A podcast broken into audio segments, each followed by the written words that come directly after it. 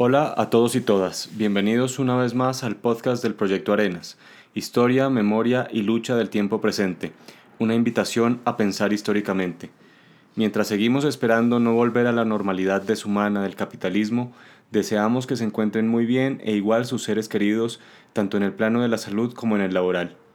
El día de hoy quiero invitarlos a regresar a 1958 aquellos años cuando se creía que la normalidad democrática, entre comillas, había vuelto con el derrocamiento del dictador Gustavo Rojas Pinilla, a aquellos años cuando se creía que la violencia había sido superada. Para ello, recordaremos, a partir del trabajo de Gonzalo Sánchez y Robert Carl, primero, los debates en torno al pasado, y segundo, las medidas tomadas para reconstruir los impactos de la violencia en la infraestructura y la superestructura del país, recurriendo a la metáfora de Marx para referirnos a la economía y el relacionamiento con el Estado, respectivamente. Sin más preámbulos, arranquemos.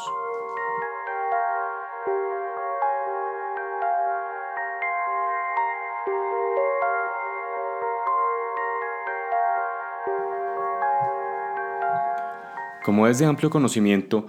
aunque no con la profundidad con la que uno quisiera, puede decirse que hay un consenso historiográfico cuando se afirma que la violencia arreció años antes del asesinato de Gaitán en 1948,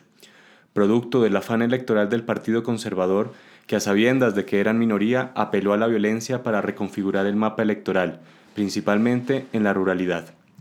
Esta realidad no cesaría con el ascenso al poder de Laureano Gómez y posteriormente con la dictadura de Gustavo Rojas Pinilla, Pese a su amnistía e invitación a la dejación de armas de quienes resistieron la arremetida conservadora, insalvable, cabe señalar, incluso bajo el amparo de Rojas Pinilla. En la memoria popular y comunista, años antes que los ataques a Marquetalia, Río Chiquito, El Pato y Guayabero, está presente el ataque a Villarrica, desde donde se iniciaría parte del éxodo de aquellas poblaciones que posteriormente serían nuevamente agredidas. Pese a esta realidad, una vez iniciados los diálogos entre Laureano Gómez y Alberto Lleras Camargo para instituir el pacto bipartidista, posteriormente conocido como el Frente Nacional, para el primero, los años de la violencia no fueron más que bandolerismo producto del desapego a la moral y las leyes de parte de la población colombiana, mientras que para el Partido Liberal en Bogotá se trató de una guerra civil no declarada. Levantado parcialmente el velo de censura sobre la violencia, se iniciarían a realizar algunos estudios. ¿Cuál era el alcance y las consecuencias de la tragedia nacional? Los estudios criminales de Gonzalo Canal Ramírez, en el marco de la junta militar que había sucedido a Rojas Pinilla, señaló que las muertes habían superado a las 2.000 personas y que el desplazamiento forzado rozaba el millón de personas, afectando especialmente el Tolima Grande, donde casi la mitad de su población se desplazó forzadamente entre 1949 y 1957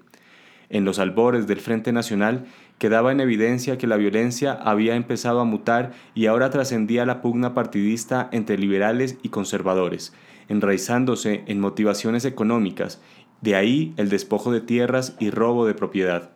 Sin embargo, más allá de ese debate que poco a poco se iría decantando, Lleras Camargo comprendía que hacer la paz en Colombia suponía atender la violencia que aún estaba desatada en el campo, para lo cual Luego de los hallazgos de la Comisión de Investigación, crearía en septiembre de 1958 la Comisión Especial de Rehabilitación a cargo del ingeniero José Gómez Pinzón.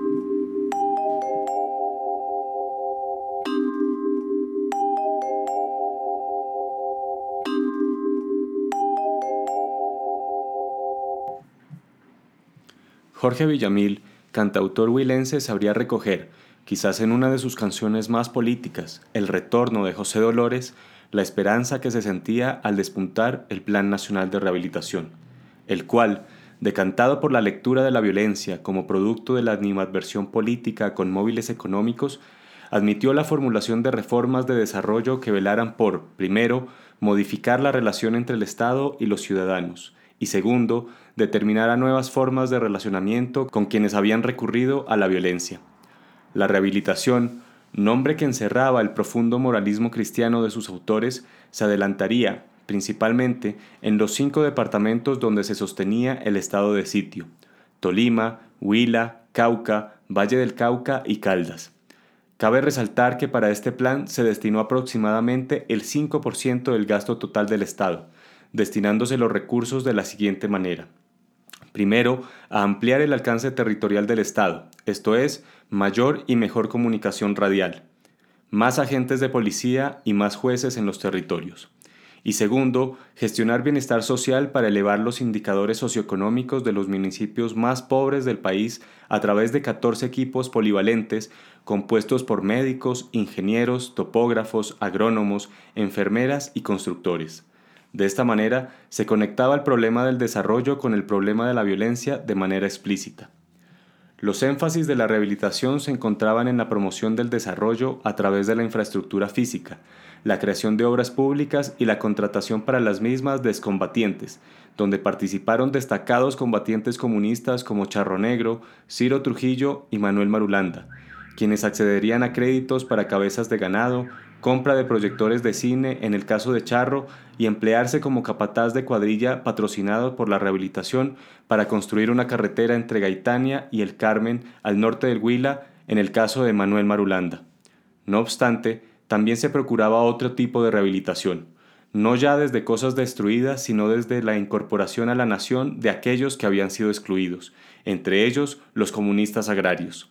Estos, así como otros excombatientes de otras filiaciones políticas, recibirían mediante el decreto 0328 la amnistía de delitos políticos. Marulanda y Trujillo manifestarían que no estamos interesados en luchas armadas y estamos dispuestos a colaborar en todo lo que esté a nuestro alcance, con la empresa de pacificación que se ha dispuesto a adelantar el gobierno actual del doctor Alberto Lleras Camargo.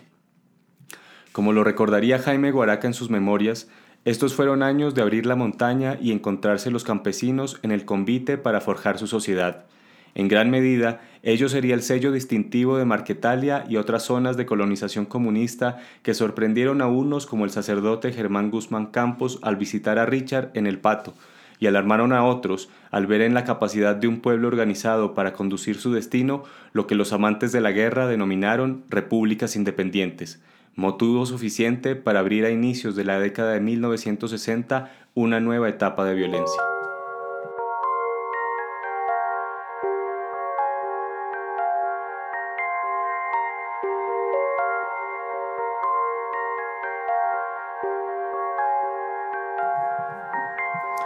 Mirar nuestro pasado y encontrar en él tantas similitudes con nuestro presente nos habla a gritos sobre los límites de nuestra sociedad y cómo la intentamos construir. El olvido de múltiples esfuerzos de paz nos remiten a la mezquindad con la cual quienes han detentado el poder en Colombia han pisoteado durante décadas el interés general.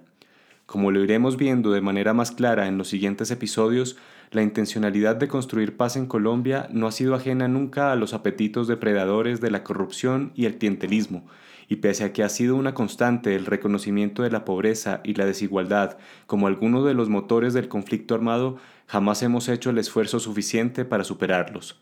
Como siempre, pero no por ello menos genuino, mil gracias por acompañarnos hasta el final de este episodio. Sería de especial ayuda para el objetivo del proyecto Arenas si encuentran algo interesante en este episodio que compartan este con al menos dos personas. Muchas gracias y hasta la próxima.